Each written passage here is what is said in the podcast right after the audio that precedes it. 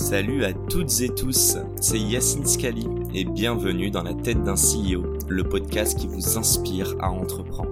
Je vous propose tous les lundis une conversation authentique avec des entrepreneurs et des figures hyper inspirantes pour, je l'espère, vous permettre à votre tour de réaliser tous vos projets et impacter notre société positivement. N'hésitez pas à vous abonner au podcast et nous dire ce que vous en pensez en commentaire. Sans plus attendre, je vous souhaite un excellent épisode. Hello à tous Bienvenue dans ce nouvel épisode de Dans la tête d'un CEO. Aujourd'hui, on va parler argent, mais pas que. Si je vous dis fais-moi un Lydia, c'est que logiquement, vous savez de quoi on va parler. Bref, je suis très content de recevoir la personne, je vais pas dire derrière cette phrase, et d'ailleurs on va en parler, mais derrière cette société. Comment vas-tu Cyril? Super. Bon, il n'y a pas que, que, toi derrière la société. Non, c'est ce hein. que j'allais dire. C'est vraiment la face, euh, la, la, toute petite pointe euh, visible de l'iceberg. Mais euh, aujourd'hui, c'est effectivement un peu plus de 240 personnes qui travaillent tous les jours à construire ce qui se passe derrière le fameux Je te fais un Lydia et tant d'autres choses qui viennent. Eh ben, on va en parler. Euh, on va en parler. Tu l'as dit toi-même. Donc, il y a 240 personnes alors que vous êtes créé en 2011. À la base, pour moi, Lydia, c'est justement se transférer de l'argent entre amis. Mais en fait, il y a beaucoup d'autres services aujourd'hui. Euh, il y a un modèle gratuit, un modèle payant. On va parler de tout ça. Spoiler, euh, vous avez levé plus de 200 millions. Vous êtes une licorne communément appelée. ouais, j'ai envie de te poser cette question débile. Qu'est-ce qui te rend le plus fier? Le statut de licorne? Ou entendre dans la rue au resto un autre gars qui dit à son pote ou même à sa femme je te fais un Lydia Définitivement le second. Ouais. Euh, D'abord parce que j'ai jamais vu une licorne en vrai. euh, moi, je connais que une entreprise où des gens travaillent dur pour faire quelque chose d'exceptionnel. Okay. Et ça ressemble à toutes les autres entreprises où les gens travaillent dur pour faire quelque chose d'exceptionnel. Mais pourquoi tous les CEO ils disent on en a rien à foutre du statut de licorne Franchement? Parce que c'est vrai, je crois. En vrai, c'est tel, tellement dur de créer une entreprise et de faire en sorte qu'elle se développe et qu'elle réussisse. Pourquoi on aurait réservé ce nom-là qu'aux entreprises de la tech? Je pense que c'est pas. Ça fait pas, pas plus... plaisir à l'ego? Bon, peut-être à ceux qui ont un problème d'ego. Moi, j'ai cette chance de pas en avoir. bon, vous aurez compris. Ceci dit, c'est très, c'est très gratifiant que Ouais. des gens dont le métier c'est d'investir euh, dans des entreprises considèrent que le travail qui a été fait par toutes ces équipes au fur et à mesure du temps, et nous, ça nous a pris 10 ans, euh, valent ce genre d'argent. Mhm. Attention, c'est une très belle reconnaissance par des gens qui sont des investisseurs professionnels et qui ont une vision mondiale de, de- de- et qui peuvent comparer entre des entreprises dans le monde entier. Mais Parce les, gens qui se- dans le monde entier. les, les gens qui se sont réveillés concrètement post dernière grosse levée, euh, pour toi, euh, la valeur de Lydia a été créée il y a bien avant. Quoi. Là, c'est juste la. En fait, la licorne, le statut de licorne, c'est juste un plus gros aura. Non, c'est la, la- la valeur, se, ça se crée au fur et à mesure du temps. Mhm. Et plus on est nombreux à travailler, et plus on a d'utilisateurs, et plus on crée de la valeur. Parce que quand tu pars de zéro et que tu es trois ou deux, évidemment, tu, bah, tu crées pas beaucoup de valeur au début, dans les premiers mois. Et aujourd'hui, on crée sans aucun doute beaucoup plus de valeur chaque jour que ce qu'on en crée dans les premiers jours de Lydia. Donc non, non, la, la valeur s'accroît effectivement de manière exponentielle avec le temps.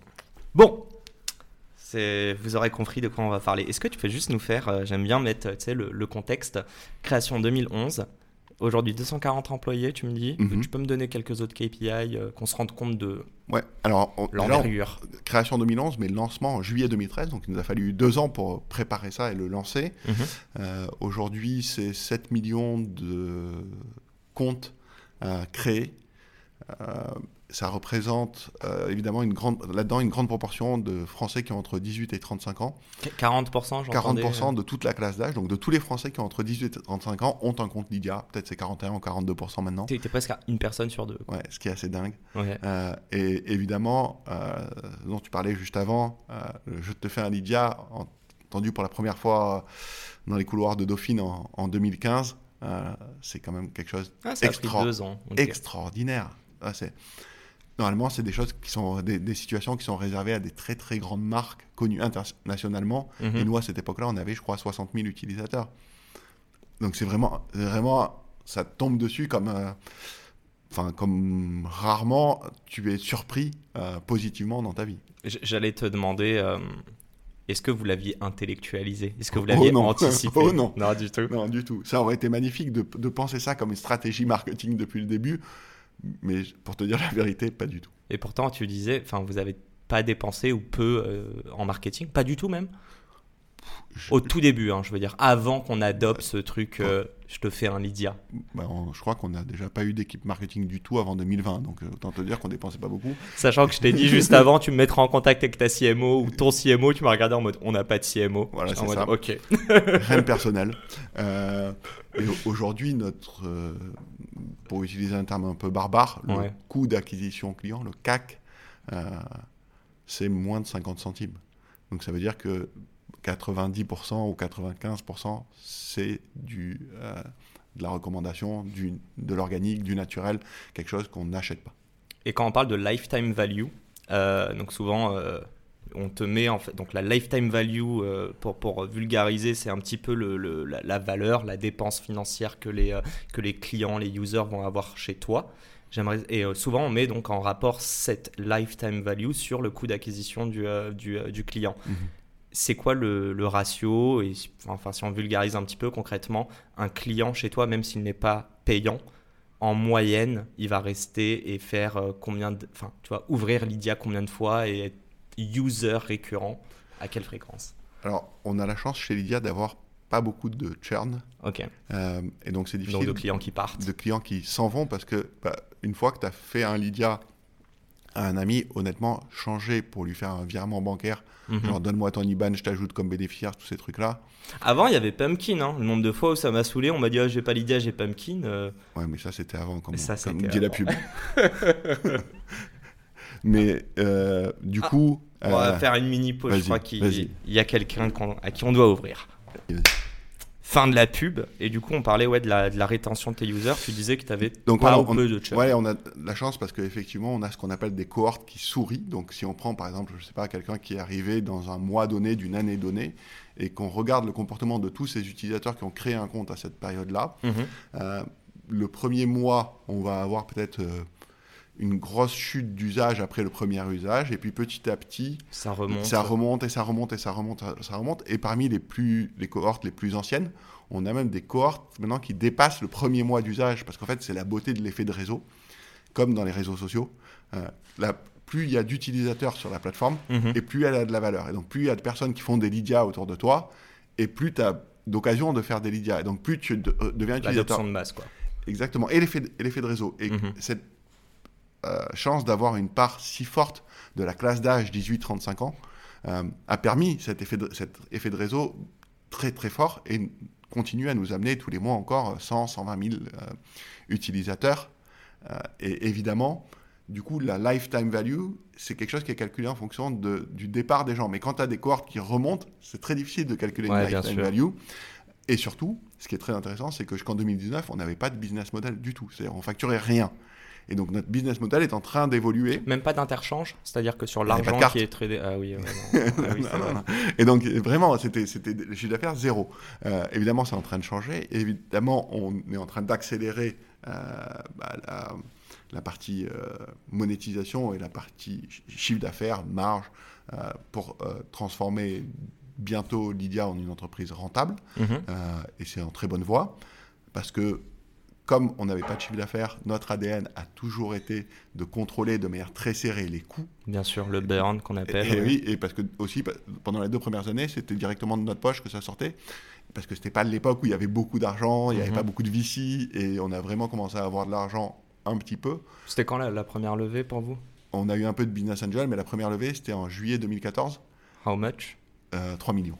3 millions. Ouais, c'était notre époque. Ouais, c'était Euh, énorme pour vous. C'était énorme, et Ouais. c'était même énorme pour l'époque. Ouais, ouais, Vraiment, euh, et je vais en profiter pour faire un petit coucou à ceux qui, euh, évidemment, nos BA et aussi ceux qui ont fait euh, le tour de 2014, parce que c'était c'était extraordinaire pour une entreprise de paiement avec son téléphone de, de lever ça à cette époque-là. Aujourd'hui, un tour de site de 3 millions, ça ferait rire. Euh, mais bon, c'est comme Ça ça. dépend pourquoi, mais pour une fintech, euh, ouais, Ouais, pour ça- vous, ce Ça- ça serait. Et d'ailleurs, euh, eux, est-ce que je me trompe ou ils sont rentrés à une valo à 9 millions Ou Ouais. j'ai- Ouais, Ah, j'ai bien écouté Mathieu. Exactement, Et tu ne veux pas dire la valo aujourd'hui, mais on imagine. Mais si, on la connaît, la Valo, parce que c'est licorne. Oui, mais elle est à combien de plus d'un milliard Euh, je, on a, je crois qu'on a fait 1,1 milliard. Ok. Non, non, non, non, c'est pas ce Donc c'est tout. 1 fois 100. Quoi. Enfin, fois, euh, fois ouais, 110, En tout 120. cas, j'ai jamais reçu de plainte de ces gens-là. Oui, bah, il semblerait. Ils sont tous sortis ou pas? Non? Non, non, non, il y en a beaucoup qui sont encore là. Et qui sont sortis partiellement ou pas du tout Une bonne partie, pas du tout. Ah ok d'accord. Donc ça veut dire, si je comprends bien, qu'ils croient encore des- fortement... C'est des euh, hardcore believers. Ouais, non mais c'est ça qui est intéressant, c'est que le BA n'a pas du tout cette même approche qu'un fonds ou quoi qu'il arrive. mais même les fonds. hein, pour ah dire la même les fonds, même les fonds, pour dire la vérité. pas au bout de 8 à Pour- 10 pour ans dire leur la vérité, invest. je- je- je- c'est une chance inouïe qu'on a d'avoir cet euh, alignement. C'est aussi peut-être qu'on les a bien choisis, peut-être pas que de la chance. Euh, et on a toujours des relations assez proches euh, aujourd'hui. Euh, et ils ont cru dans cette histoire comme ce qu'on avait dit, c'est-à-dire une histoire au long cours. Mhm. Euh, et on a offert en 2020 à tout le monde, la- à part ceux qui venaient d'entrer évidemment, la possibilité de sortir autant qu'ils voulaient. Et parce qu'on trouvait que c'était élégant et parce qu'on en avait l'opportunité. Et ouais, tous 7, ceux 8 qui ans ont- plus tard. Mhm. hum, tous ceux qui ont. Bah non, il y en avait qui étaient entrés en 2016, d'autres en Ok. 2018, en fait. Tous ceux avant le tour de 2020. Euh, et tout ce qui a été demandé a été servi à 100%. Ok. T'es Voilà. sorti toi un peu quand même? Un petit peu. Ok. Mais pas je, beaucoup. je trouve Vraiment pas beaucoup. C'est important quand même de capter sûr, un petit peu de valeur euh, que tu as créée Oui, aussi. puis ça permet aussi de mettre sa famille un peu euh, à l'abri, d'avoir. euh, Mhm. Moi, par exemple, ça m'a permis d'acheter un appart, ce que j'avais pas pu faire jusqu'à avant. Donc euh, voilà.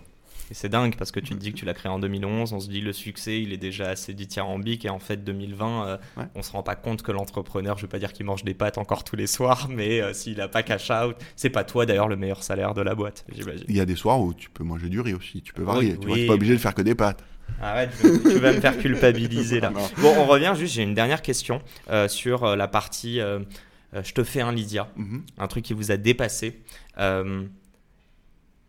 Je sais que c'est dur de faire d'un cas une généralité, mais pour une boîte B2C, est-ce que le succès d'une boîte, et d'ailleurs euh, ceux qui ne veulent pas dépenser en marketing, aujourd'hui ils sont beaucoup sur les réseaux, etc.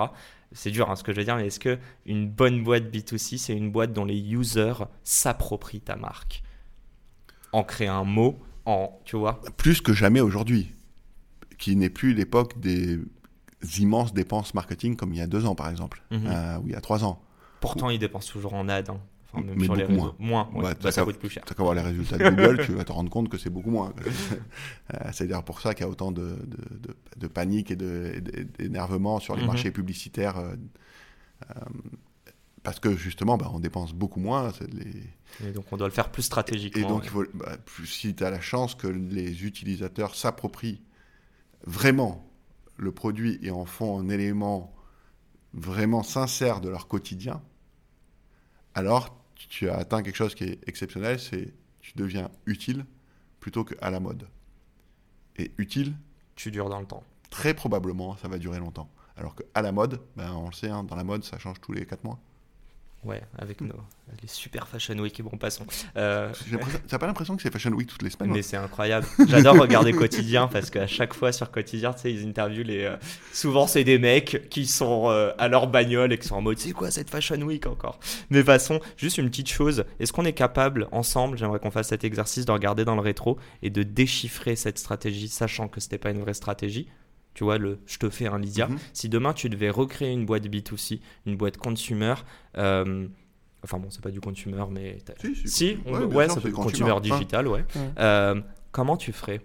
Et Est-ce qu'on peut dire d'ailleurs que euh, ta team marketing, ce sont tes utilisateurs aujourd'hui, ou du moins des ambassadeurs mais... Alors, on a, on a quand même euh, des personnes qui ont des fonctions qui, sont, qui se rapprochent du marketing. No offense à eux. je Voilà, exactement. Et c'est une sup- et c'est évidemment une équipe très importante chez nous, notamment bah, les personnes qui font le- les contenus pour le CRM, Mhm. pour les newsletters, pour toute cette partie-là. Mais c'est pas, on, voilà, on fait pas beaucoup de. La, la partie de l'ombre dont on parlait encore on fait une pas fois. du tout de la- payante Ouais. aujourd'hui. Euh, mais c'est très difficile de dire si tu devais recréer une boîte parce que d'abord je me projette pas du tout dans une autre aventure. Là, je suis au maximum de l'excitation. J'ai jamais été aussi euh, heureux et euh, et avec autant d'envie d'aller encore plus loin et encore ouais. plus loin et encore plus loin et encore plus loin parce que évidemment on a la chance d'être dans une industrie qui est en pleine transformation et qui est qu'au Mhm. début de sa transformation Euh, et pouvoir transformer une industrie comme la banque c'est quand même une chance inouïe que ça t'arrive pas toutes les cinq minutes dans une vie et qu'est-ce que tu peux faire d'autre qui serait aussi grand que ça Bon, bah, je te mens pas, je suis un peu à court d'idée. Euh, donc, bah, tant mieux, c'est de bonne augure. Qu'est-ce que je ferais dans une autre entreprise? Non, c'est plus si, si, même des gens qui montent, euh, même si c'est pas de la fintech, mais des gens qui montent une boîte B2C, du consumer, est-ce qu'il y a un truc, sachant que on va pas se mentir, t'es pas l'expert du marketing? On va pas se mentir. je t'ai regardé en mode no offense. Non, non, non, non mais est-ce que tu aurais un tips avec toute l'humilité qu'on voit, mais où tu te dirais, j'ai quand même appris une chose à ah travers Lydia, c'est quoi? Ah oui, c'est on dit souvent, c'est le client qui. On, l'a dans une affiche, je crois, dans l'escalier là. Ouais. C'est en anglais, mais c'est une phrase d'Henry Ford, mais plein d'autres l'ont dit. Sam Waltman de, Walmart l'a dit aussi. En fait, c'est le client qui paye les salaires. L'employeur ne fait que tendre l'argent. Mais c'est le client qui paye les salaires. Alors, c'est plus ou moins vrai dans les boîtes où les salaires sont aussi payés par les levées de fonds, mais on va dire que globalement, c'est l'esprit. Euh, de fait, mm-hmm le plus important, c'est qu'il faut parler au client. Et il faut lui parler tout le temps. Tout le temps, tout le temps, tout le temps. Et écouter avec beaucoup de bienveillance ce qui revient. Et ensuite, avoir beaucoup de capacité d'analyse pour faire le tri entre ce qui est de bah, je veux la même chose que ce que je connais et quel est le besoin profond qui doit être adressé. Comment tu parles à 50 000 clients même? Ça, c'était le début, hein, tu, ou 60 000. Tu n'es pas obligé de parler à 50 000. Mais tu sais, déjà, si tu parles à 10 par semaine, ouais.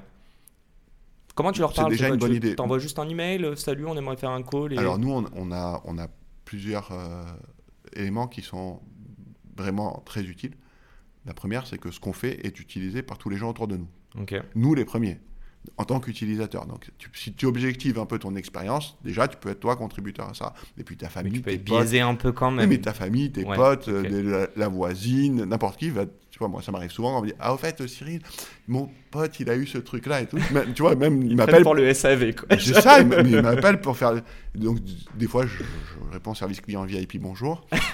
Euh, voilà, donc ça c'est ça c'est génial parce que c'est une chance inouïe d'avoir tous ces retours. On a aussi cette présence très très forte sur les campus étudiants. où on a des équipes qui sont présentes en permanence pour faire de l'animation, mais aussi pour collecter des informations. Et enfin, on a un canal qui est génial, qui est le service client. Et le service client, bah, c'est un moment où quelqu'un va t'écrire parce que peut-être il a une question, il n'a pas compris comment ce truc-là marchait. Donc déjà, tu as compris, toi, quand plusieurs clients ne comprennent pas comment ça marche, ben, c'est que tu l'as mal fait. Un problème Mais aussi, j'ai eu un problème de cette nature-là. Pareil, quand ça commence à. Ah, tiens, et aussi, c'est des gens que tu peux appeler. Donc tu les appelles pour les aider. Et en même mhm. temps, tu leur poses des questions. Et tu croises tout ça avec, j'imagine, la data. Euh, j'imagine qu'il y a des paiements qui échouent. Et donc, du coup, tu essaies de comprendre ce qui n'a ce qui a pas marché. Petite question là-dessus. Je t'ai dit avant, on va parler aussi de choses un peu moins plaisantes. Mais c'est pas grave. Je sais que tu as beaucoup d'humilité. Qu'est-ce que vous avez chié? Je sais qu'il y a au moins un truc. Est-ce qu'il y a un truc que vous avez chié? Ouais. Tellement de choses. tellement de choses. Encore aujourd'hui. Merde. J'avais peur que tu me dises non, tout est parfait ah, chez nous. Mais, ce serait horrible. Oh, c'est quoi le dernier gros fail? Et c'est quoi l'apprentissage que tu en as tiré? Euh, bah, Là, on en a un en ce moment qui est euh, vraiment un gros fail. Euh, on a dû modifier, parce que l'évolution réglementaire ou la manière dont on faisait la vérification d'identité de nos clients qui a un passage, ouais. enfin, une partie du KYC, KYC voulant dire Know Your Customer, donc la connaissance client, et une partie c'est la vérification d'identité au-delà de certains seuils d'usage. Pas très élevé, de moins en moins élevé pour des raisons de lutte contre le financement du terrorisme et donc là, c'est justificatif de domicile, des choses comme ça Non, c'est fini ça maintenant. Du coup, on essaie de faire un peu plus smart. Donc on fait euh, vidéo selfie plus euh, vidéo de ton passeport ou ta carte d'identité, plus signature électronique. Donc en fait, c'est des trucs un peu moins falsifiable. Donc plus de sécurité que en moment une, copie de ton facture EDF, parce que ça, franchement, un enfant de 5 ans, il t'en fait un faux et tu as du mal à, voir qu'il est faux. Et donc tous ceux qui font encore ça, bon, bah, tu feras gaffe. Euh, et donc on a, on a vraiment voulu aller loin, on a vraiment... Et c'est vrai que c'est sécurisé, c'est vrai que c'est vrai que là, mais il y a encore beaucoup de réglages à faire. Et donc, il y a vraiment aujourd'hui un paquet de gens qui galèrent. Tu peux le voir facilement, c'est écrit sur les stores. Alors au bout de trois fois ou quatre fois où ils n'y arrivent pas, on les appelle pour les accompagner et tout. Mais c'est une friction qui est énorme pour un élément qui, si tu prends l'image que euh, ce qui est dans l'application, c'est un, magasin, mhm. Bon, bah, c'est la porte d'entrée. quoi. Ouais, la porte d'entrée, elle belle. Donc, quoi. Ouais. ouais. donc si tu comprends bien que tu n'arrives pas à pousser la mhm. porte, tout ce que tu as mis dans le magasin, ça, tu vas pas le vendre. Quoi. Ça a pris combien de temps avant que vous vous en rendiez compte et ça a pris combien de temps avant que vous preniez des actions? Ah, on s'en est rendu compte euh, tout de suite, puisque tu sais, Mais quand tout de suite, c'est quoi C'est 24 heures ou c'est. Ouais, ouais, ou trois, trois jours peut-être, parce que quand tu as cette masse d'utilisateurs comme on a nous en millions, ça crée assez vite. Hein. Ok. Pour avoir C'est ouais, SAV direct, tu l'as vu, ou même pas dans le SAV. Twitter, euh, Ah oui, les stores, partout. Ah oui, oui, ah oui, oui, oui. Ah oui, les sujets d'argent sont des. Parce que là, on parle d'accéder à ton argent. Ouais, bien sûr. Donc les sujets d'argent, ça, ça prend vite. Surtout en ça France. monte vite dans les tours, mais Ouais. partout dans le monde, je crois. C'est un sujet qui est très émotionnel. Mhm. Et c'est pas lié à l'argent. En fait, c'est lié à la confiance. Je vais donner une illustration de ça. Tu utilises Lydia, j'imagine, euh, régulièrement. Un peu. Non, mais oui, bien sûr. Peut-être, Je comme beaucoup. ça, mais oui, oui, Ok. bien sûr. Bon. Et pas Pumpkin, tu l'auras compris. Ça n'existe plus en même temps. Bon. Non, non, mais même depuis le début, de Euh, façon. imagine qu'au début euh, de Lydia, la première fois que tu utilises, tu vas envoyer 10 euros à un pote Ouais. et il arrive 10 euros 2.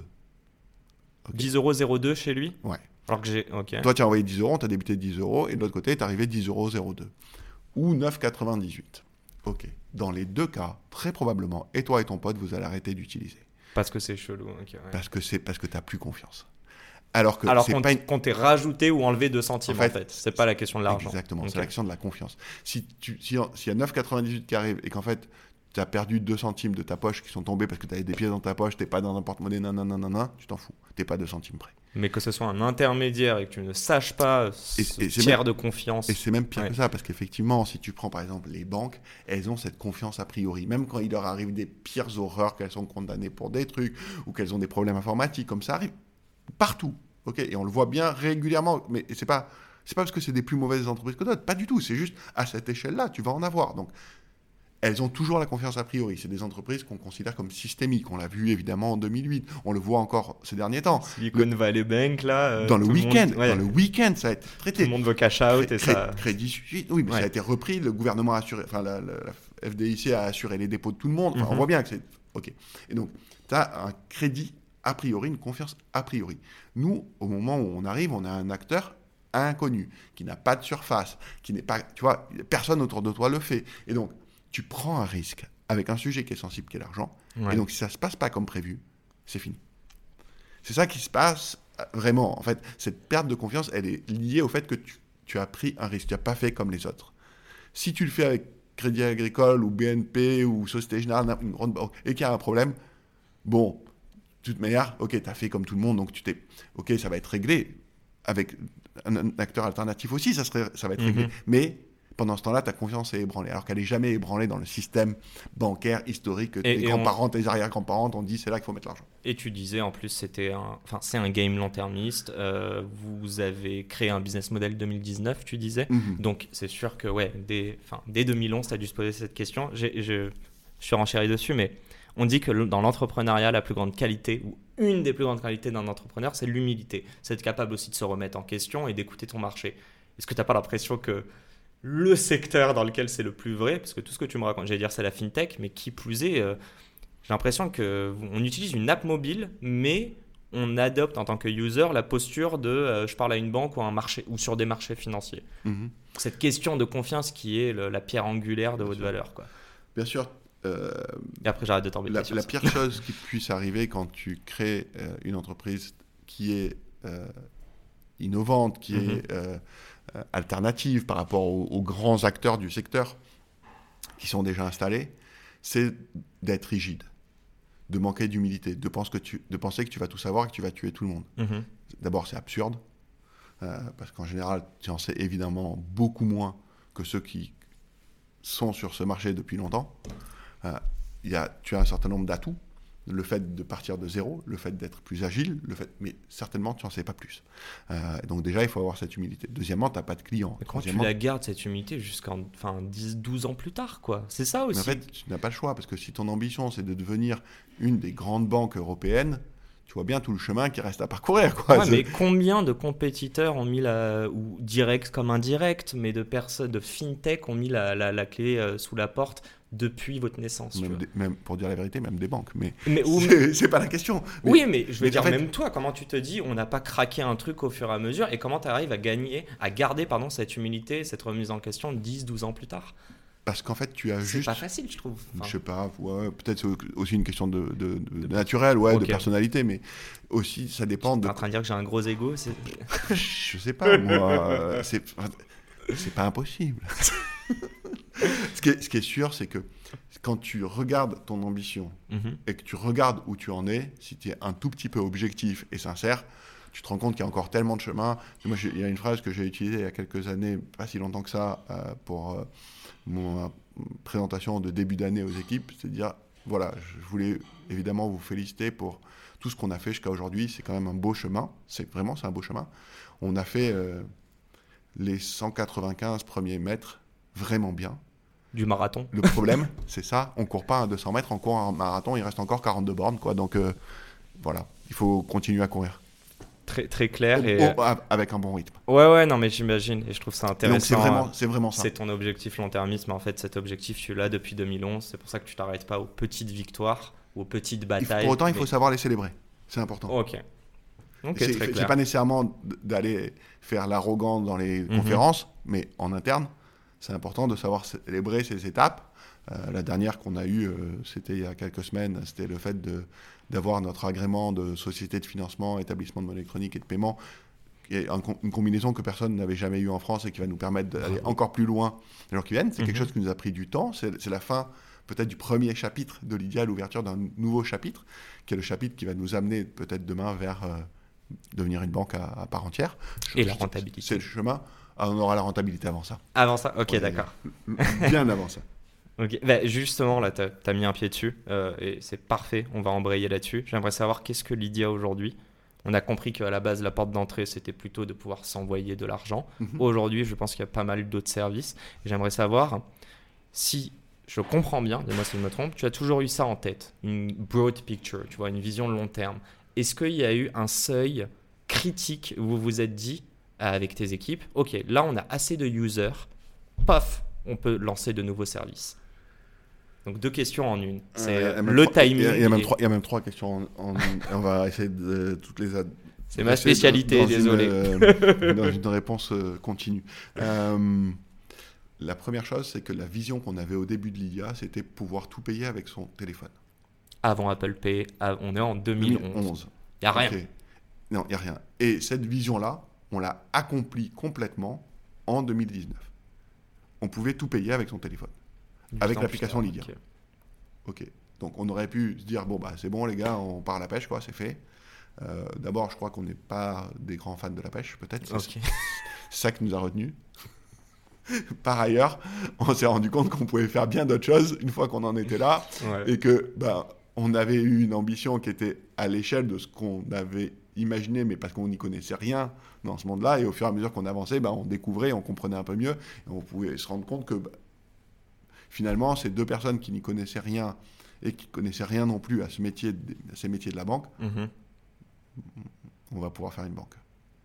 À quel Et- moment? Bon, je pense euh, dans quelques années. Non, non, non, je veux dire, à quel moment vous avez switché Ah, en vous je disant pense à partir de 2016, 2017, ça commençait à être assez clair que c'était faisable. combien de users à ce moment-là? Parce que je, pense, qu'on ça... avait un million. C'est là qu'on a passé le million. Ouais, tu les prends pour acquis, parce que très vite dans ta tête, tu te dis, ok, moi je vais aller chercher 2, 3 millions Ouais, de c'est users. ça. Quand tu vois qu'en fait, ça, tu commences à avoir cet effet de réseau. Tes ambitions grossissent au fur et à mesure. Et, et la réglementation évolue, et tu vois d'autres qui sont en train de le faire ailleurs, et tu te dis, bah, en fait, c'est faisable. Pourquoi pas nous? Ouais. C'est pas quelque chose. Tu vois, il y a 30 ans, faire une banque, pour quelqu'un qui connaissait rien, deux personnes qui connaissaient rien au sujet, c'était infaisable. Ça n'existait pas. Donc Ok. c'est aussi une période qui a, ouvre des opportunités extraordinaires. Euh, parce qu'on a basculé de ce monde où. euh, c'est un monde ancien où la, la propriété physique des biens, où l'informatique était de la puissance de calcul, il fallait comprendre comment ça se passait sous le capot pour pouvoir bénéficier de la puissance de calcul, ce qui est un peu, en vrai, encore aujourd'hui, le monde de la banque. Quand tu regardes ton relevé bancaire, tu comprends bien que c'est pas fait pour toi, quoi. Ce qui est dedans, c'est vraiment un, un système extraordinaire qui, à très grande échelle, permet de réconcilier des flux interbancaires Mhm. mais c'est pas fait pour un utilisateur. Et on voit bien, début des années euh, 2000, Internet, puis après l'Internet mobile, euh, ont complètement transformé cette société. Et transformé, ce faisant, sont en train de transformer tous les secteurs euh, économiques. Mhm. Euh, la barre de recherche Google, c'est le plus beau symbole de ça. Tu n'as évidemment pas besoin de savoir écrire les requêtes de recherche qui se trouvent derrière cette barre de recherche. Non, c'est une barre, il n'y a rien autour. Tu Et mets dans des cette barre, tu écris en langage naturel. En langage naturel. Tu n'as pas besoin de comprendre comment ça Mhm. marche. Et Dieu sait qu'il y en a sous le capot. Ouais, Donc c'est ça la tech qui est tournée vers l'utilisateur, où en fait toute la complexité est abstraite. Et c'est pour ça que quand tu regardes l'interface de Lydia, toutes les interfaces d'action, envoyer de l'argent, demander un prêt, faire une opération de trading, c'est toujours une phrase à trous. Ok, et c'est des heures de dev derrière, j'imagine. Et surtout de travail aussi sur la partie expérience utilisateur, ergonomie. Vous êtes, vous êtes combien juste sur la partie, euh, allez, on va mettre euh, dev, product, euh, ouais, et peut-être même UX, UI. C'est à peu près 80 personnes, un tiers de l'entreprise. Ok, Un gros tiers, ouais. une vraie boîte tech. Et, et du coup, euh, je, je suis renchéré, mais ouais, est-ce qu'il y a eu un, un seuil critique en termes d'adoption de, de user où vous vous êtes dit c'est le moment de proposer d'autres services? Oui, mais c'est aussi quand on a vu les limites du service qu'on proposait. Donc par exemple, c'est super de pouvoir s'envoyer de l'argent instantanément juste en connaissant le numéro de téléphone de l'autre. Mhm. Mais une fois que cet argent arrive sur ton compte Lydia, bah, tu en fais quoi pour pouvoir l'utiliser?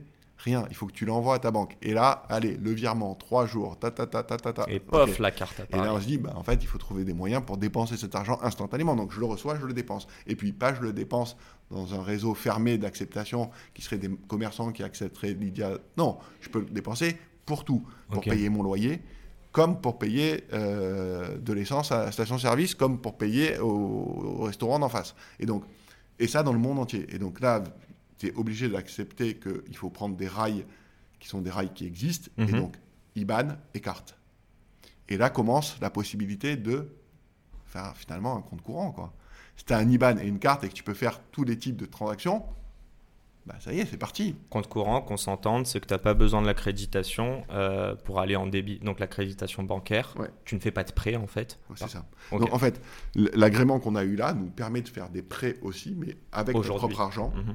Avec notre propre argent, ou de l'argent qu'on empr- qu'on emprunte à cet usage, mais pas de prêter l'argent des clients.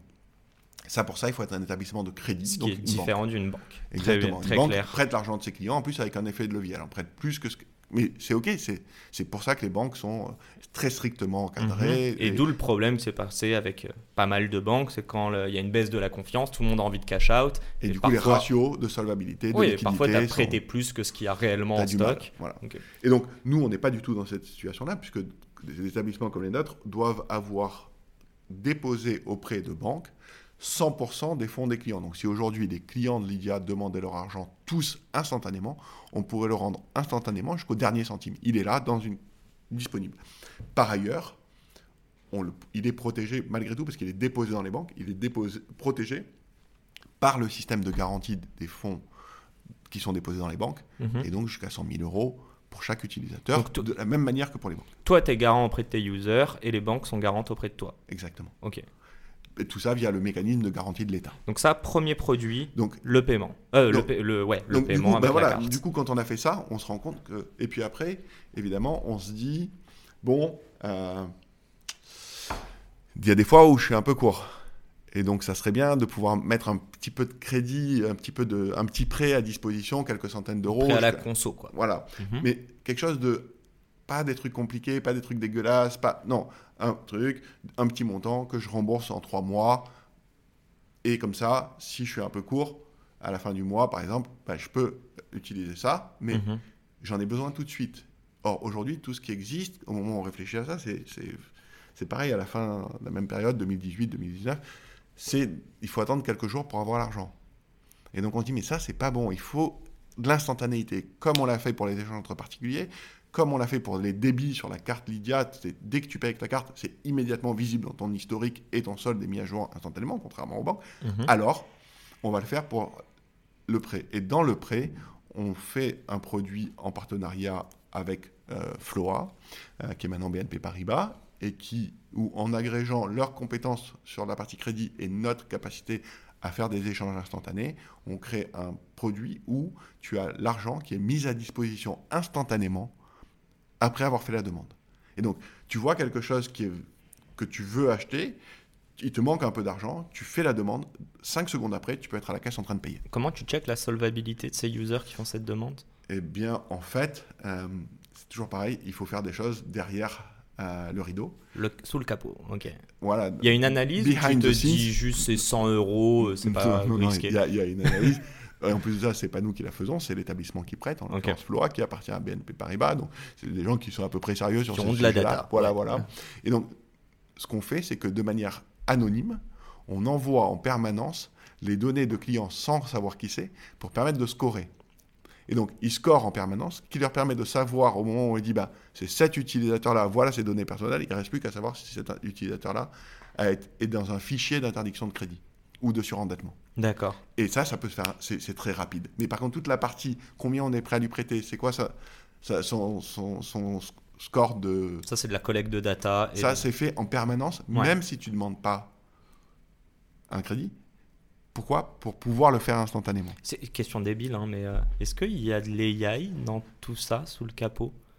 L'intelligence artificielle pour te dire que, euh, je sais pas, euh, t'analyses, allez, euh, avant t'analysais, on va dire, 10 variables. Aujourd'hui, tu sais qu'en analysant ces trois variables-là, eh ben, tu as 99% de chances que les 7 autres soient ce résultat. Alors, euh, oui, mais c'est c'est pas ni 3 ni 10, c'est 120 Ok. qui, sont, qui sont analysés.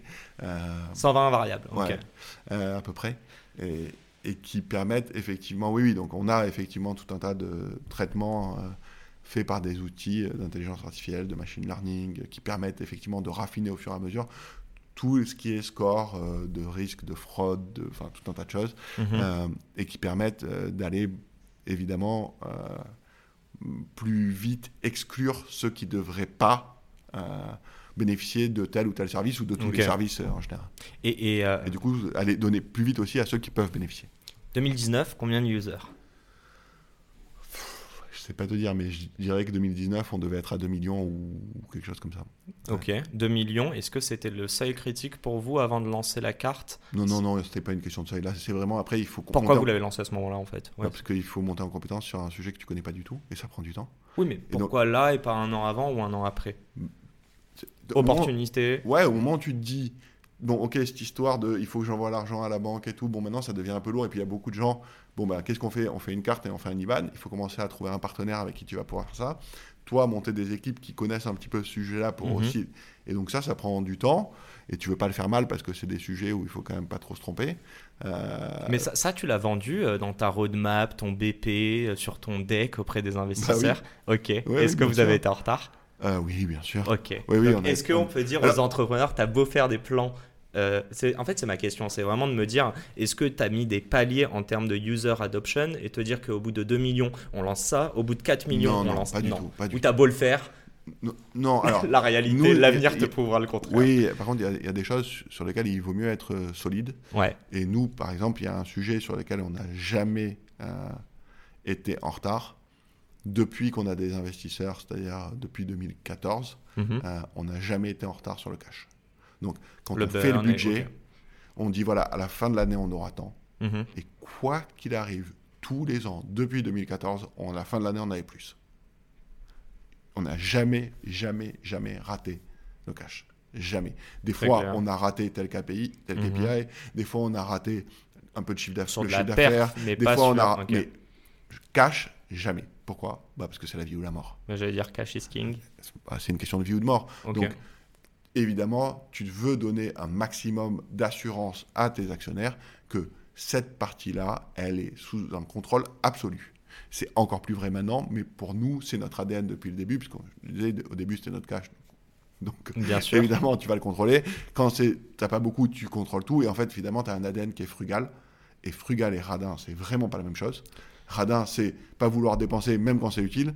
Frugal, c'est chaque fois que je dépense un euro, je me pose la question est-ce qu'il serait mieux là ou là?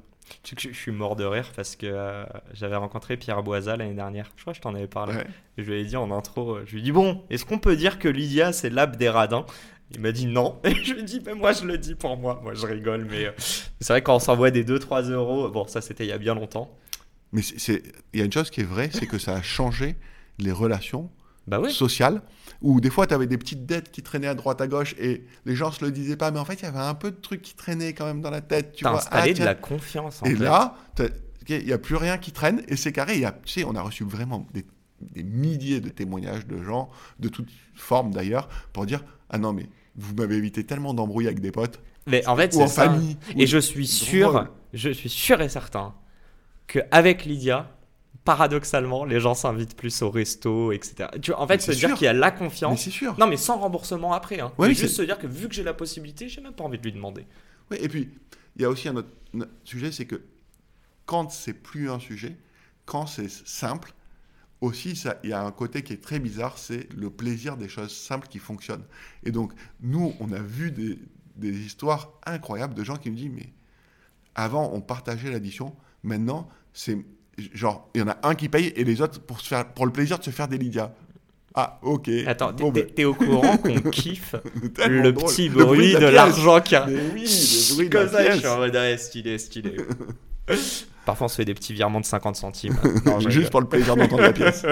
Euh, ouais, si on avance, je te posais juste la question des produits euh, et je vais titiller là-dessus. Est-ce que Et donc, ouais, pour revenir sur les Ah produits, oui. on a développé donc le crédit, puis après les- l'épargne, puis après le trading. En fait, à chaque fois avec une valeur, de- une proposition de valeur qui était vraiment géniale, l'instantanéité, l'accessibilité, l'intuitivité, vraiment extraordinaire.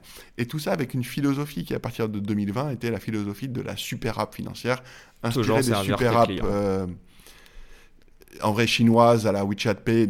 Tencent était un des actionnaires qui est rentré au capital, en- mais aussi bah, ça a inspiré le monde entier. Aujourd'hui, il y a plein de gens qui se euh, réclament de la super app de quelque chose. Mhm. Financière aussi. Mais bon, la réalité, nous, en tout cas, on s'est rendu compte, ça marche pas. Pour nous, ça n'a pas marché. Qu'est-ce que ça veut dire, ça n'a pas marché? Ça ne veut pas dire que les produits étaient pas bons, ça ne veut pas dire qu'ils n'ont pas été adoptés, ça veut dire qu'il n'y avait pas d'effet de cross-sell de l'un à l'autre. Quelqu'un qui venait pour le trading, il n'allait pas nécessairement utiliser le compte courant. Quelqu'un qui venait pour le crédit, il n'allait pas nécessairement utiliser le trading. Et en fait, c'est comme si tu devais marketer X produits fois. de manière euh, parallèle Mhm. et presque disjoint.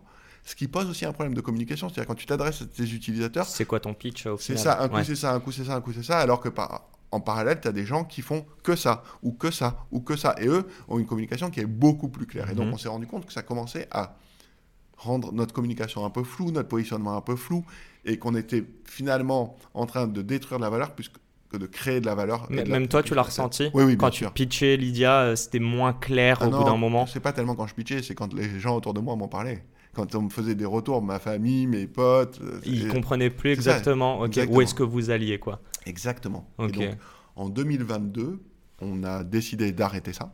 Parce que nous, on est des expérimenteurs. On teste en Test and permanence. learn. ok. Exactement. Et on n'a pas peur de se tromper. On a peur de ne pas essayer. On a peur euh, de ne pas avoir l'honnêteté de se dire qu'on s'est trompé. Mais on n'a pas peur d'essayer. L'humilité dont on parlait avant, Et donc, en question. c'est ouais. que comme ça qu'on trouve des choses. Tu vois, on ne va pas être frappé par la grâce. Il y a des gens qui, dans des podcasts, ils disent qu'ils sont frappés par la grâce. Moi, j'ai jamais vu des gens frappés par la grâce. Et ceux qui sont frappés par la grâce, généralement, ils font le business de la religion. Ils font pas le business de la tech, tu vois. Ils font plus. Ça, ça marche mieux. Je ne sais pas à qui tu penses, mais bon, je ne crois pas avoir entendu ça à mon micro. je dois bien choisir mes invités. Voilà, sûrement. Et donc, non, mais tu vois, il y a plein de gens qui se présentent comme des gourous, des gens qui ont été frappés par une grâce incroyable. On en entend tous les jours. Ouais. Je pense que la Silicon Valley en regorge. Bon, visiblement, ils ne sont pas tous frappés par la grâce, mais au moins ils le disent, quoi. Euh, et la réalité, c'est que si tu n'es pas frappé par la grâce, alors il n'y a que l'expérimentation de, de manière Travail. industrielle scientifique, c'est-à-dire savoir que j'expérimente, savoir ce que j'attends comme résultat, les regarder avec objectivité et agir en fonction des résultats. Donc je modifie, j'arrête, je renforce et ainsi de suite, et en permanence. Et plus tu avances et plus normalement tu maîtrises ce process-là et plus tu peux faire sur des des itérations sur des cycles courts. Et bah justement, Et- c'est- quoi le produit que vous avez lancé, vous avez killé après, et en combien de temps vous l'avez fait? Le plus court. Oh, tellement, non non mais tellement tellement. Bah on a fait tout un truc qui s'appelait le marché. Où il y avait des, plein d'applications tierces euh, de ça allait de l'assurance euh, voile annulée à euh, euh, réduire ta facture de télécom à ci à là et en tout et pour tout ça a- et on a ajouté jusqu'à on avait jusqu'à 40 produits là-dedans de partenaires et en tout et pour tout ça a duré un an au bout Un d'un an ça a disparu mais il y, y en a qui sont rentrés au 11e mois hein, des partenaires donc vraiment il y a des trucs qui ont duré un mois mais c'est normal tu expérimentes, tu testes, tu vois, tu renforces là, tu enlèves là, et puis à la fin, bon, tu te rends compte que ça marche pas, stop. Donc en 2022, on a dit stop à la super app. Et pourquoi Et pas que nous, hein, dans le monde entier. J'en parlais il n'y a pas très longtemps avec euh, l'ancien président de Paytm, qui est une très grosse super app, enfin qui s'est présenté comme ça, financière en Inde, la numéro un, Mhm. dont un des actionnaires c'est euh, Ant Financial, donc le bras financier de Alibaba. donc pareil, une super app financière en Chine, Chinoise, bien sûr et qui m'a dit la même chose. Et nous aussi, on est allé sur le chemin de la super app et ça n'a pas marché. Et en fait, pourquoi ça n'a pas marché? Parce que pour faire de la super app, il faut tenir la relation primaire. Et dans notre monde, la relation primaire, c'est ben, le compte courant. Et c'est ce que font bien les banques.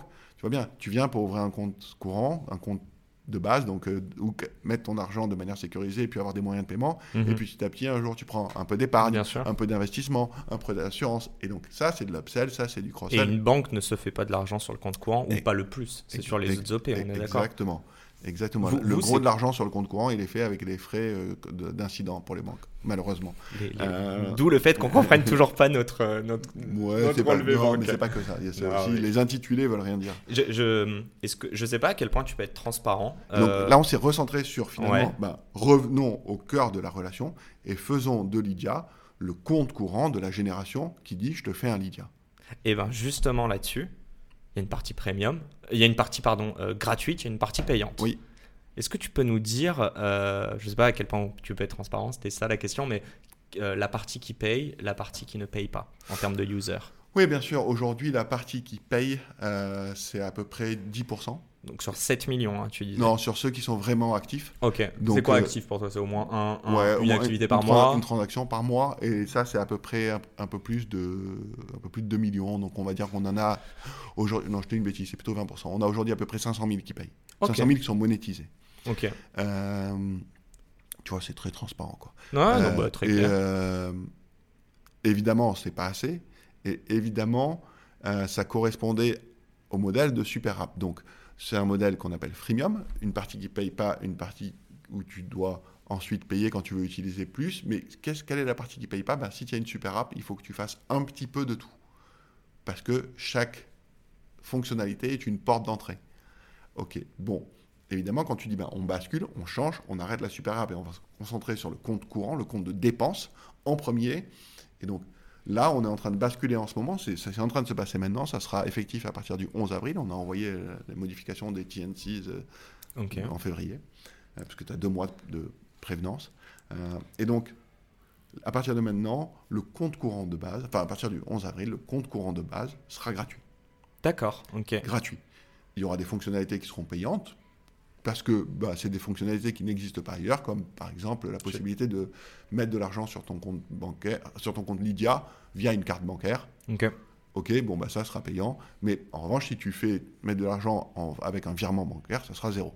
D'accord. Comme c'est comme c'est le cas ailleurs. Donc ton compte courant avec toutes les euh, quand même les l'expérience extraordinaire de la carte Lydia, de l'historique Lydia, de la recherche infinie, du fait de pouvoir écrire ce que tu veux sur tes reçus, de pouvoir ajouter des photos pour certains moments. Carte dématérialisée, bien carte évidemment. Carte dématérialisée, carte mhm. éphémère, enfin qui marche qu'une seule fois quand tu veux payer sur des sites internet où tu n'es pas trop sûr. Ah, c'est ça. Je... La one-time card.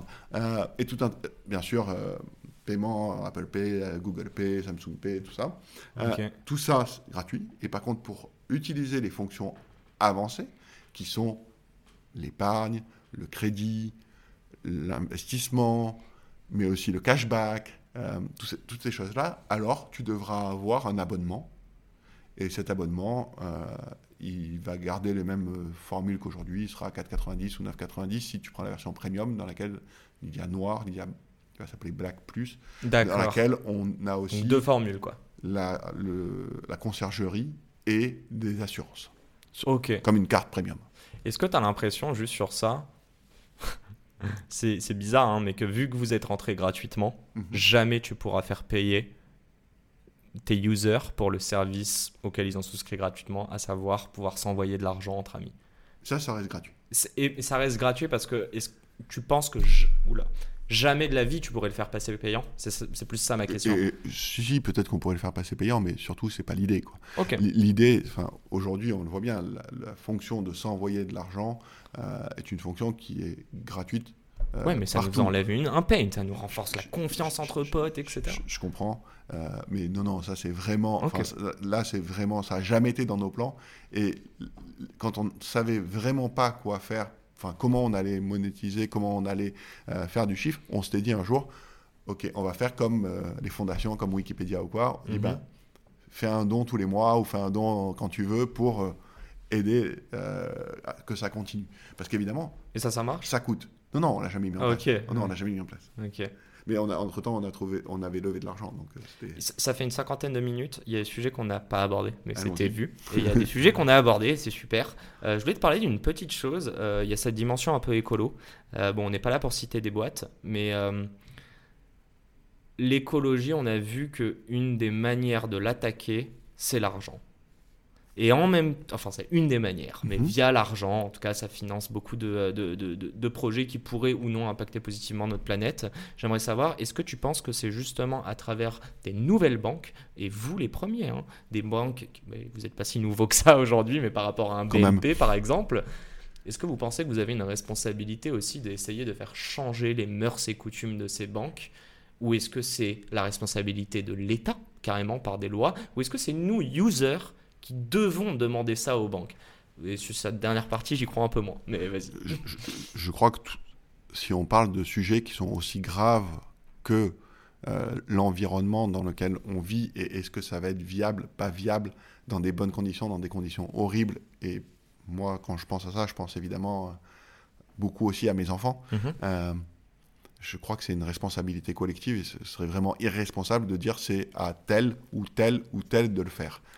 Ce dont je suis certain, c'est que en tant qu'individu, on a une capacité à faire changer tout le monde, y compris les politiques, y compris les grands acteurs, parce que, évidemment, on peut voter avec ses pieds. Euh, on peut voter avec son portefeuille, et quand je dis voter, ça veut dire aussi choisir une entreprise ou une autre. Bien sûr. Voilà, c'est pas voter simplement les élections. euh, Mhm. Et donc, je, je crois que c'est une responsabilité d'abord individuelle de chacun, mais aussi ensuite de chacun des acteurs économiques, politiques. Et oui, pour que ça change vraiment et pour que ça change à temps, ça va pas seulement passer par des petits acteurs comme nous. Il faut que les grands acteurs puissent mobiliser leurs bilans, qui sont en milliers de milliards, pour pouvoir faire tout de suite des grandes actions et financer des projets qui sont transformants rapidement. Parce que bah, la pendule, tic-toc, Ouais, tic-toc, ouais, ça- tic-toc, ça- ça... avance chaque jour. Et donc, T'en oui, parles avec eux, toi? T'en as déjà Avec parlé avec des... Non, non, avec des, à des gros à la... en mode BNP, Bien société. sûr. Ouais. Bien sûr. Mais il faut... Bien sûr que... Ils sont prêts à bouger là, tu penses, selon toi? Ou ils le font déjà? Je crois qu'ils le font déjà. Alors, ils le font sans doute, pour certains, pas assez, sans doute pas assez vite, sans doute qu'ils pourraient faire plus, mais comme on pourrait tous faire plus, honnêtement, même à titre individuel. Si tu regardes ta vie si je regarde ma vie, est-ce que tu pourrais faire plus Est-ce que je pourrais faire plus? Oui. Est-ce que pourrait faire plus? Oui. Est-ce qu'ils ont de plus en plus de pression pour faire plus? Oui. À la fois des individus, à la fois des gouvernements. Mhm. On le voit avec un sujet comme la taxonomie. euh, ça, ça a beaucoup d'impact, mais il faut renforcer encore ces éléments-là pour que demain, ce soit plus une question de qui peut participer au changement, mais est-ce que on est tous à fond parce qu'en fait, on est déjà très impliqués. Très clair. euh, Très clair. On va, laisser- on va se laisser pardon là-dessus et se retrouver en vidéo euh, pour les dernières questions du tac au tac. Et il y aura des petites surprises. À tout de suite. Et nous sommes donc de retour pendant cette petite pause où euh, bah, Cyril était en train de pitcher Lydia et de choper euh, un nouveau client. Fructueux ou pas? Fructueux. je Bon. ne je dirais pas à quelle banque. Ça va, t'as pris du plaisir pendant cette presque heure, même si ce n'est pas fini? Oui, mais je ne mange pas, je suis un peu inquiet pour la fin. T'inquiète pas, tout va bien se passer. J'ai ma première question qui est toute simple. Dis-moi. Combien de cartes bancaires as-tu et chez qui? Moi, perso, Ouais. Euh, j'en ai deux. Euh, j'en ai. Je, je te parle pas des cartes bancaires pro, perso. Euh, j'en ai deux. Euh, une chez BNP et une chez Lydia. Je- je- Heureusement que tu m'as répondu, Lydia. Mais bon, ok, très bien. Ah, bah, t'as- mini curiosité, pourquoi euh, deux Une BNP et une Lydia et pas juste Lydia? Alors, Lydia, c'est mon compte euh, principal de loin. Euh, Donc de dépenses courantes, quotidiennes? J'ai- mon salaire dessus, j'ai mes prélèvements dessus, les impôts, le- le- l'électricité, tout ça. Euh, tout est sur Lydia. Et BNP, parce que chez Lydia, on ne fait pas des cartes infinites. Ok. Et les cartes infinites, notamment quand tu loues des voitures à l'étranger, ça a un intérêt et aussi parce qu'ils m'ont fait vraiment un très très très très bon deal dessus et donc je me suis dit ça valait le coup. Mais en même temps, je suis un vieux et bon client et sans doute un bon partenaire. Il semblerait, c'est ce que j'allais dire. Euh, et pour ceux qui ne comprennent pas, regardez tout l'épisode, enfin écoutez tout l'épisode. Ok, on terminait sur euh, Lydia. Et en fait, j'ai une question que je voulais te poser, mais je trouve ça super de la poser en vidéo. Tu nous expliquais à la fin de cet entretien, enfin de notre conversation, que justement euh, le 11 avril, vous allez lancer donc du coup euh, votre offre en gratuit, mhm. le compte, courant, et qu'ensuite il va y avoir donc euh, toujours deux autres offres qui vont être à 4,90, 9,90 avec une ribambelle de services. Mais pas tant que ça, mais bon voilà, bien, bien sectorisé. Exactement. Ma question est simple.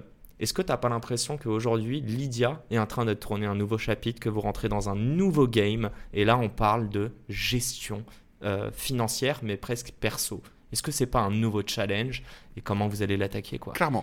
Euh, début 2003, 2023, euh, ce que j'ai dit en début d'année aux équipes, c'était exactement ça. On ouvre le chapitre numéro 2. le chapitre numéro 2, c'est un chapitre qui va transformer Lydia en un acteur bancaire. Et donc, euh, on l'espère, euh, la banque qui sera le symbole de euh, et qui servira de modèle pour la banque du futur. Et on a dit que chez vous, le plus important, c'était la confiance. Avant ça, c'était plutôt simple, entre guillemets, tu nous l'as expliqué. Je t'envoie 10 euros, tu as envie de t'assurer que tu as reçu 10 euros et mhm. vice-versa. Aujourd'hui, on va parler d'investissement. Il y a mhm. toute une certaine, comment dire, certaine pédagogie à avoir. Attends, je vais tricher un tout petit peu. Je vais regarder mes notes. Il y a une loi que j'ai découvert avec toi au téléphone qui s'appelle Kakeibu. Kakeibo, c'est ça? Tu peux nous en parler C'est pas, une loi, c'est une, pratique. Une pratique de gestion financière. C'est effectivement l'organisation de son argent euh, dans des enveloppes et donc de la budgétisation assez fine. C'est un peu Marie Kondo de l'argent, quoi, pour faire simple. Très clair. Euh, et moi, je vois très bien Marie Kondo. Voilà. et, l'idée, c'est de se dire, finalement, euh, si la banque telle qu'elle est aujourd'hui n'existait pas et que je recevais mon salaire ou mes revenus, quels qu'ils soient, en cash, comment est-ce que j'organiserais ce cash? Qu'est-ce que j'en ferais? Et très probablement, même pour les moins organisés, il y a une partie que je cacherai quelque part au cas où, en réserve, alors sous le matelas, ou dans un pot caché, ou dans la cheminée, ou enfin ça dépend de, ton habitation. Euh, et vraiment, euh, c'est très différent pour chacun, mais il y en a aussi qui vont avoir plus que deux enveloppes. Il y en a qui vont découper en pour le loyer, pour les courses, pour l'école des enfants, pour les vêtements. Mhm. en vrai, aussi fin que tu veux, ou aussi gros que tu veux, mais chacun écrirait quelque chose de différent sur cette enveloppe assez naturellement. Parce qu'il y en a qui vont écrire euh, école, d'autres vont écrire éducation, d'autres vont écrire le nom de l'école, et, ainsi de suite. Et donc finalement, c'est déjà très personnel. À la fois le nombre d'enveloppes, ce que tu écris sur l'enveloppe, mais c'est certainement pas un IBAN. Il n'y aurait jamais écrit FR 76 3.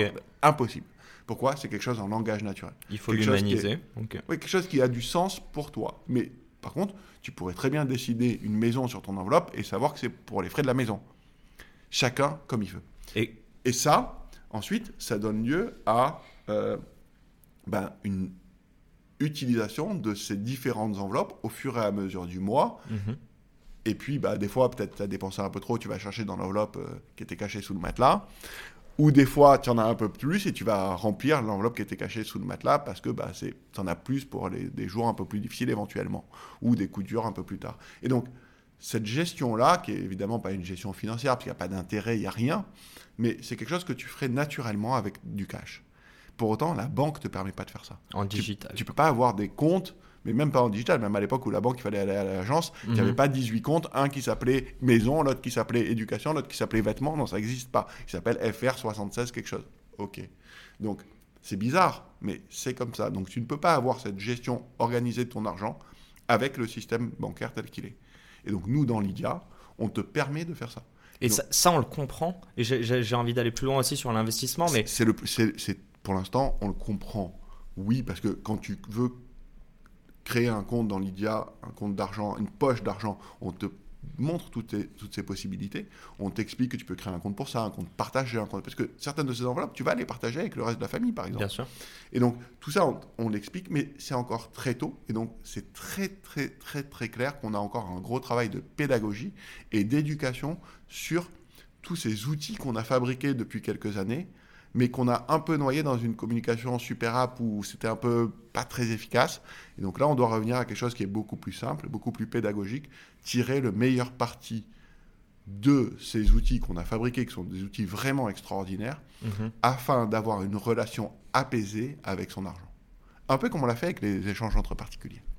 Très clair. On a, je, le rappelle, hein, mais votre ambition à long terme, c'est vraiment de devenir cette banque. J'aimerais comprendre une chose. Mhm toi aujourd'hui, Cyril, qui a la tête, qui a créé Lydia du coup il y a 12 ans, c'est quoi le skill selon toi à l'heure actuelle qui te manque pour pouvoir passer à l'échelle, pour écrire ce deuxième chapitre ou carrément à terme créer cette banque que tu as toujours imaginée? Je ne l'ai pas toujours imaginé, mais de plus en plus. euh... Dans quoi tu es mauvais, Cyril? Je suis mauvais dans tellement de choses, euh, mais vraiment tellement de choses. Euh, mais je, je, crois que l'endroit où je suis vraiment le plus mauvais, aujourd'hui, euh, c'est vraiment la partie tech. Euh, et on a tellement de tech sous le capot chez Lydia, avec des gens qui sont tellement infiniment plus compétents et qui ont capables de développer, comme tu disais, des outils de machine learning, d'intelligence artificielle. Et moi, vraiment, j'y comprends pas grand-chose, donc je, m'y intéresse, mais c'est vraiment faible. Et je sais que, heureusement que bah, je suis pas tout seul et mm-hmm. que évidemment Antoine depuis le début, Antoine Porte, notre cofondateur, qui lui a évidemment une compétence technique beaucoup plus forte, mais aussi d'autres personnes dans les équipes euh, sur les sujets, euh, tous les gros sujets qui permettent de faire une banque. Euh, j'apprends tous les jours et c'est peut-être aussi pour ça que chaque jour je suis plus excité et plus, et plus content de le faire et d'aller de plus en plus loin parce que au départ, comme tu as compris, j'avais aucune mais aucune compétence sur ce sujet-là. Ni tech, ni finance d'ailleurs. C'est ça, ni tech, ni banque. Et aujourd'hui, on se dit, est-ce qu'on va pas faire la, une des meilleures banques mobiles d'Europe? Bon, bah, tu comprends que du chemin pour apprendre, il y en a immensément et des compétences à acquérir, même sans aller chercher jusqu'à des, expertises, mais au moins comprendre comment ça marche. Tu vois, tous les jours, je découvre des nouveaux termes, tous les jours, je découvre des nouvelles, euh, même des nouveaux métiers. Ouais, bien sûr. Ouais, nouvelles pratiques. Euh. typiquement, euh, bon, euh, il y a 5 ans, tu m'aurais dit les ratios de solvabilité. ok, les ratios de liquidité, ok, si tu veux. Moi, les, ratios, les ratios ALM, ok, bon, peut-être, vaguement, tu vois. Aujourd'hui, on est obligé de les calculer. Et donc, évidemment, bah, tu t'y intéresses, tu essayes de comprendre, mais c'est, la magie, c'est pas de pouvoir avoir toutes les compétences soi.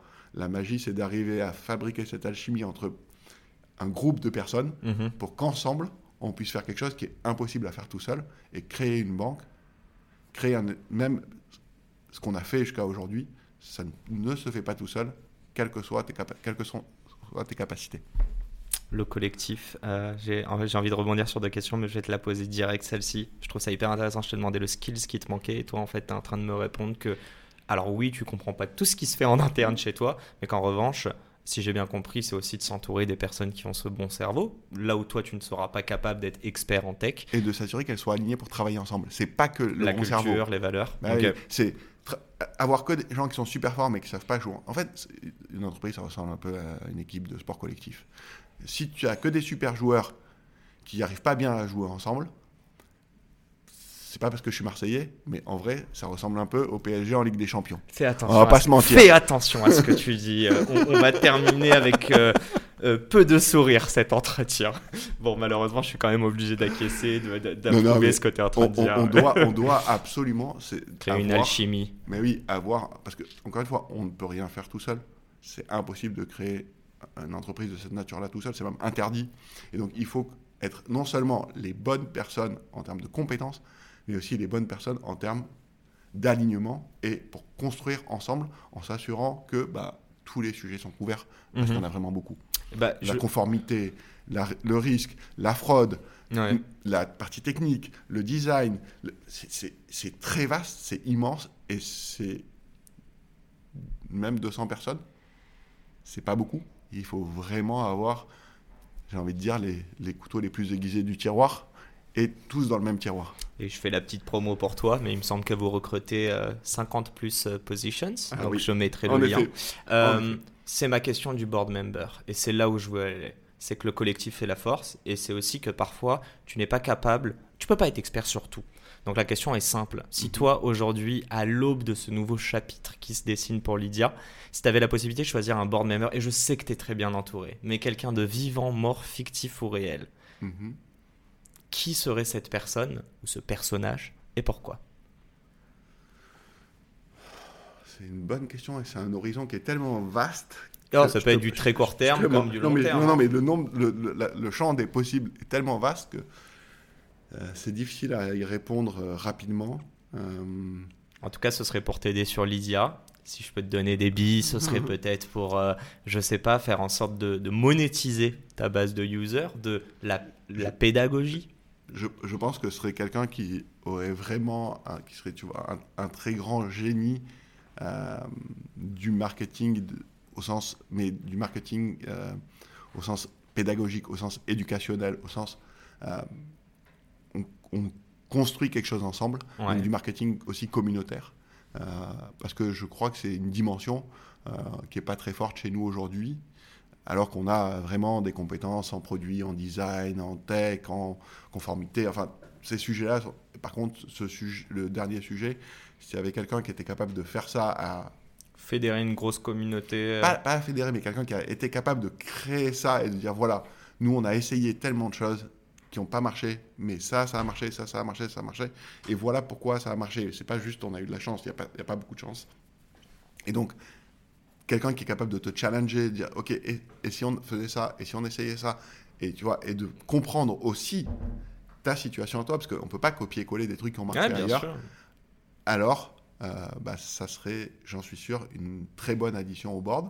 Euh, on a eu la chance d'avoir. Euh, Je vais dire, t'as quelqu'un en tête Non, non, on a eu la chance d'avoir un board member qui nous a apporté beaucoup, euh, qui est resté pendant un an, qui était le dernier, bah, au moment où il est parti, il était le general manager de Aux États-Unis, donc qui est un, un Lydia à l'échelle des États-Unis et qui appartient à PayPal.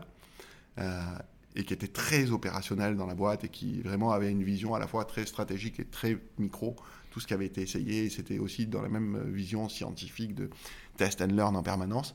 Et ça a été un, régal de passer un an avec lui au board et d'échanger avec lui. Après, bon, il a, il a quitté le fonds d'investissement qui était actionnaire chez nous, et donc il a quitté le board.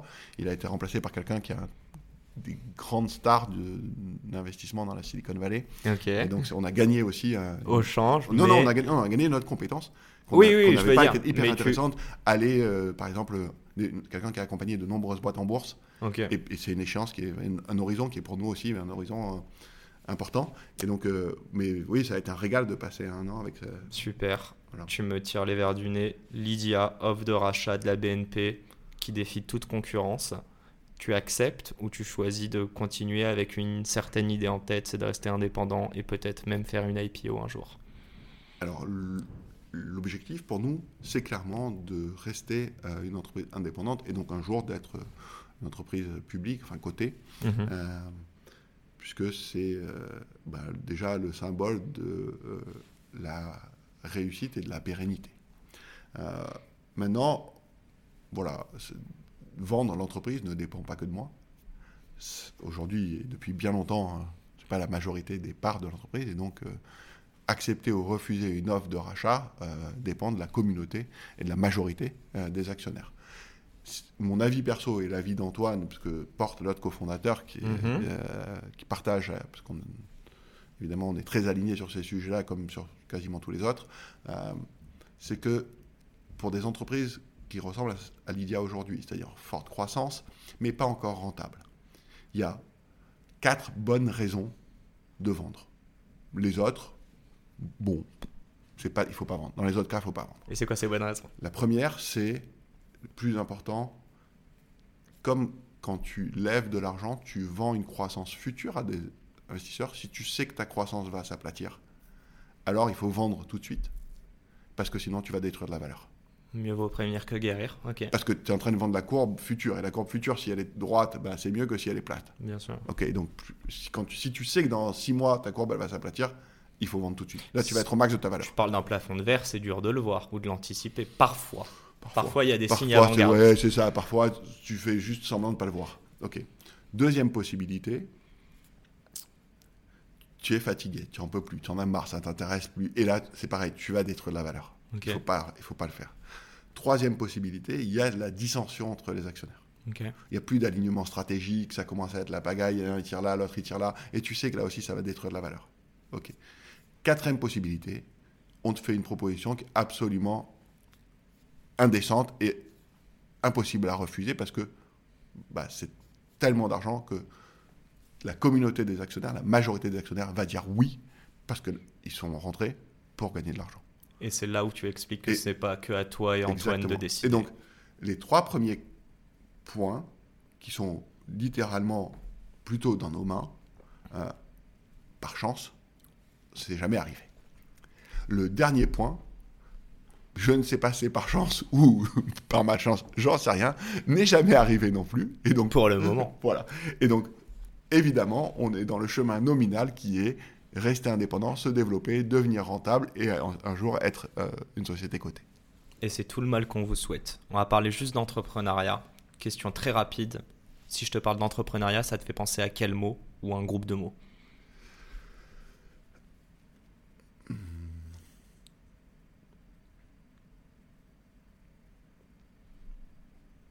Là, t'as pensé à plein de mots, mais tu Ouais. t'es dit, je peux pas dire si Non, ou non, ça. pas du tout, pas du tout, pas du tout. J'essaie de voir lequel est le plus euh, vrai. Euh, les, les trois mots qui me viennent comme ça le plus naturellement, euh, Allez, tu peux c'est dire les trois. c'est évidemment le travail. Parce que bah, quand on est entrepreneur, il faut travailler sans limite, pas sans limite horaire, mais je veux dire avec une intensité qui est absolue. Quand on est en train de le faire, on peut pas. Mhm. Et il faut être à 100%, à 100%, vraiment. Pas à 110, pas à 120, mais à 100%. Pas à 85. À 100%, les chances de réussir sont déjà pas très élevées. À 110%, elles sont plus faibles, parce qu'on s'use plus vite. À 85%, c'est zéro. Ok, donc il faut même pas y aller. Ça, c'est la première chose. Donc, la deuxième, c'est l'audace. Il faut pas avoir peur. Il faut pas avoir peur d'y aller. Il faut pas avoir peur d'essayer. Il faut pas avoir peur de se tromper. Il faut pas avoir peur de parler. Il faut pas avoir peur d'échanger avec plein de gens, y compris si on pense qu'on a une idée vraiment révolutionnaire et qu'on a peur de se la faire voler. Voilà. Tout ça, c'est bidon, quoi. Les, idées révolutionnaires, il y en a un tous les siècles, qu'il y en a une, toutes les autres, c'est des idées qui sont répandues partout. Et Mhm. en- dans tous les cas, l'idée, c'est 1% du succès, le reste, c'est 99% d'exécution. Et en, en vrai, il y a encore un ingrédient secret, il y a 1% de chance.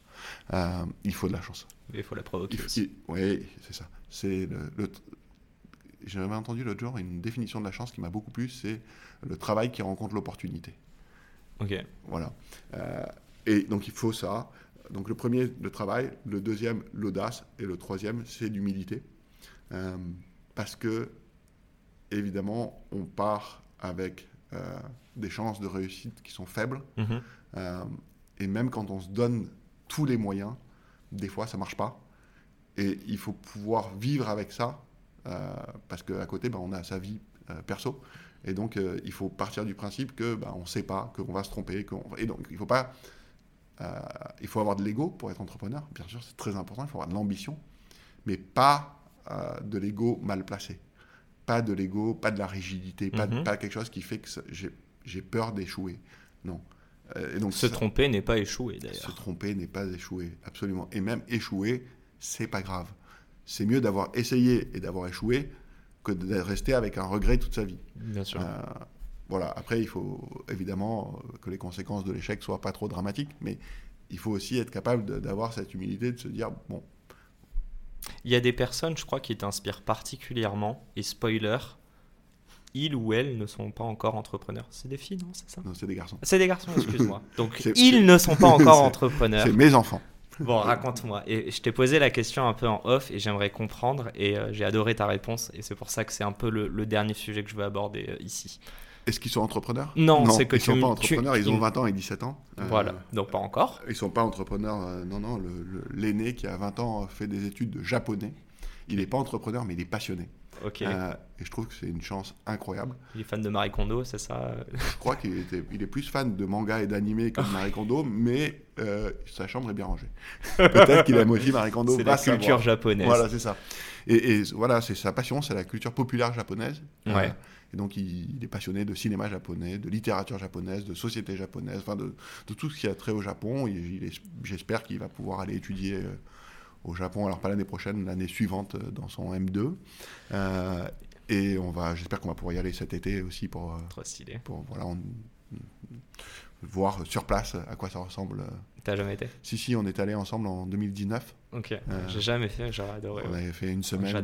C'était court, mais c'était vraiment ouais. ouais, c'était extraordinaire. Certainement leur plus beau voyage euh, parce que ça correspond à quelque chose qui est en phase avec eux. Moi, euh, j'adorais partir. euh, J'ai pu partir aux États-Unis quand j'avais 16 ans avec mes parents et ça correspondait complètement à la culture pop dans laquelle on baignait. Bien sûr. Eux, c'est pareil avec le Japon. Euh, et donc, c'est c'est vraiment. Je trouve que c'est de la chance d'avoir une passion et de savoir euh, ce qu'on a envie de faire. Moi, à cet âge-là, j'avais aucune idée. Et, et, euh, et Et le- donc, du coup, t'as un deuxième fils Ouais, aussi et le deuxième qui a 17 ans, qui est en première. Donc lui, il ne sait pas encore trop ce qu'il veut faire. Il, il va savoir s'il ne sera pas entrepreneur. En tout cas, il y a une chose qui est sûre, c'est que euh, Peut-être qu'il aura de l'inspi. voilà, Un modèle, en tout cas, il- il- on a une relation qui est très sympa, qui est euh, une relation de franchise assez totale. Ouais. Et c'est certainement avec euh, les gens avec qui je travaille le plus proche, dont Antoine évidemment, euh, parmi les personnes qui me disent les choses très brutalement. Sans émotion. Sans no Ouais, sans, aucun filtre, sans, alors, et, et- et avec lesquels du coup on peut avoir des... Ils t'ont dit des trucs qui t'ont fait mal Sur Lydia Ah oui, Ouais. plein, mais plein, mais plein, ça a commencé il y a longtemps. Ils ne sont pas mis la semaine dernière, la semaine dernière aussi, mais hum, deux, juste deux exemples. euh, Vas-y. il y a peut-être 6 ans ou 7 ans, euh, mon fils aîné me dit Mais papa, pourquoi vous faites pas de publicité? Avec Lydia C'est dommage parce que c'est une super application, c'est vraiment bien. J'espère qu'il aiment te ça. remercie aujourd'hui. hein. Pourquoi, Mais- vous pas, pourquoi vous faites pas de publicité? Ça marcherait, ça vous permettrait d'aller plus vite et compagnie. Et je lui dis Bah, tu sais quoi, on est en train de réfléchir, peut-être qu'on va faire un peu de publicité sur Facebook. Et là, il me dit Sur Facebook? Mais personne n'utilise Facebook. boomer. Non, ça, personne n'utilise Facebook. J'ai dit, mais je plaisante, il y a 2 milliards de personnes qui utilisent Facebook chaque jour. C'est pas personne, ça. Il me dit, non, mais peut-être c'est 2 milliards de vieux comme toi. en tout cas, Je suis dedans. si, en je te tout cas hein, si, donc. tu, si tu veux faire un truc pour les jeunes, je te conseille de pas toucher Facebook. Et bon, ok. Mais il a raison. je ne peux pas dire qu'il a raison ou qu'il a tort. Mais en tout cas, c'était c'était quand même assez incroyable comme, euh, comme échange. Et c'était vraiment. Bon, en vrai, euh, je crois qu'il avait raison. Mais. Comme ça. Attends, il y a 2 milliards de personnes très intéressantes, dont moi. Absolument, mais les plupart euh, de sa génération sont sur Insta. Exactement, sur Insta, sur d'autres trucs. Et si on parle. Ouais, vas-y, excuse-moi. Il n'y a ouais. pas très longtemps, Ouais. euh, je- on, on a eu pas mal de, enfin pas mal, un certain nombre de changements au niveau euh, des équipes euh, récemment pour euh, attaquer ce chapitre numéro 2. Mhm. Et notamment, on avait fait quelques erreurs de recrutement, même à des postes un peu de, straté- de, de management un peu élevés. Et donc, j'en parle librement à la maison et compagnie. Et le, second, qui est bien plus détente que son frère encore, et qui est encore plus... euh, son frère, il a- il est très pince sans rire et tout, mais l'autre, il est vraiment détente, détente. Euh, il me dit, mais euh, c'est quand même quelques grosses erreurs, ça, non? J'ai dit, oui, oui, c'est des grosses erreurs, c'est embêtant. Il me dit, mais tu les avais eues, ces personnes, en entretien euh, avant? J'ai dit, ben oui, oui. Il dit, mais tu vois tout le monde avant de les embaucher dans la boîte? J'ai dit, non, ça, on a arrêté il y a un petit moment de voir tous les gens qu'on embauche parce que.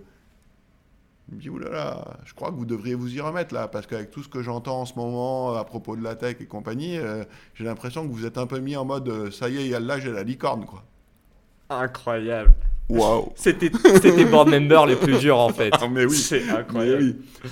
Bon, ouais, dédicace à eux et franchement continuez parce que euh, peut-être sans s'en rendre compte et c'est ça, moi je parle beaucoup de conscience éveillée, c'est aussi ces réflexions-là qui permettent de- d'enrichir ta réflexion sur d'autres problématiques, Ouais, d'avoir leur Puis de temps en temps, tu te fais remettre au carré, ça fait du bien. Oui, ouais, bah, j'imagine. Euh, c'est la dernière chose dont je voulais te parler. Euh, tu vois, on a parlé, je t'ai demandé un petit peu si. je te l'ai demandé en off, mais là, tu as un peu répondu est-ce que tes enfants allaient devenir entrepreneurs? Donc, le premier, probablement pas. Ou peut-être dans le jamais, ouais, japonais. c'est ça, hein. Mais le deuxième, peut-être. Moi, j'aimerais comprendre une chose. Aujourd'hui, avec les réseaux sociaux, et en fait, je vais terminer là-dessus. Euh, la première fois que je t'ai eu au téléphone, tu sais que je l'ai raconté à d'autres personnes, ça d'ailleurs. J'ai dit, putain, je l'ai mal pris pour au être une légende. non, non, c'est pas ça, mais tu sais, au tout début, quelqu'un qui te dit ça, et je vais dire le quoi, du coup, moi j'ai été un peu. euh, J'étais en mode, putain, je parle enfin à Cyril Chiche et il me dit ça directement. Il va falloir que je prouve que c'est un podcast quali. Et en fait, tu m'as dit une chose, je t'ai dit, voilà, nous on est là pour inspirer les gens à entreprendre.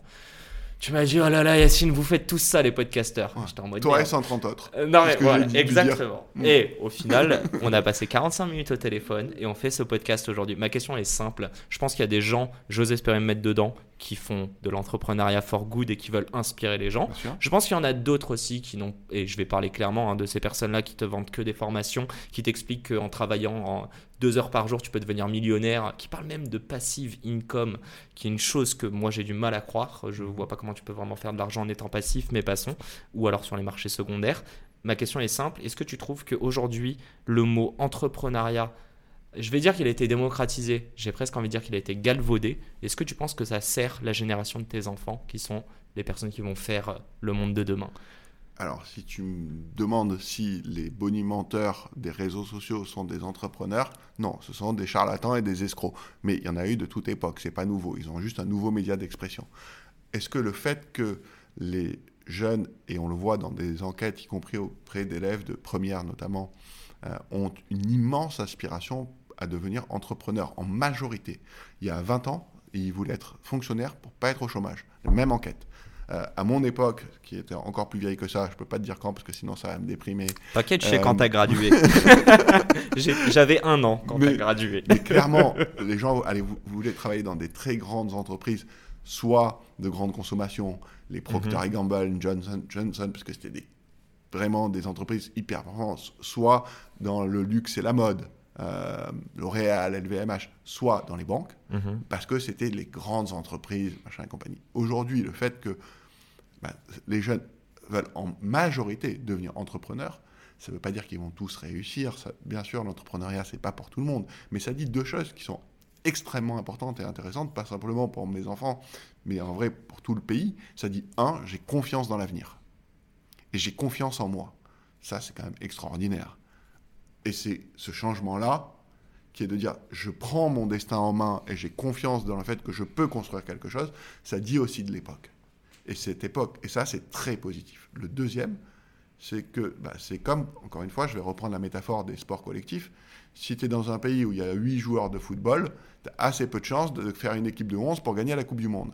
Si tu es dans un pays où tout le monde joue au football dans la rue toute la journée, comme au Brésil, bah, tu as plus de chances de gagner souvent la Coupe du Monde et d'avoir une équipe vraiment nationale, vraiment très solide. Bien sûr, tous les joueurs de foot de la rue vont pas rentrer dans l'équipe nationale Et vont Mais pas la- forcément gagner la coupe. et vont pas forcément. en la-. Mais à la fin, tu augmentes les chances d'avoir des réussites exceptionnelles et des entreprises qui créent de l'emploi, qui créent de la richesse et qui finalement Mhm. qui tirent le pays.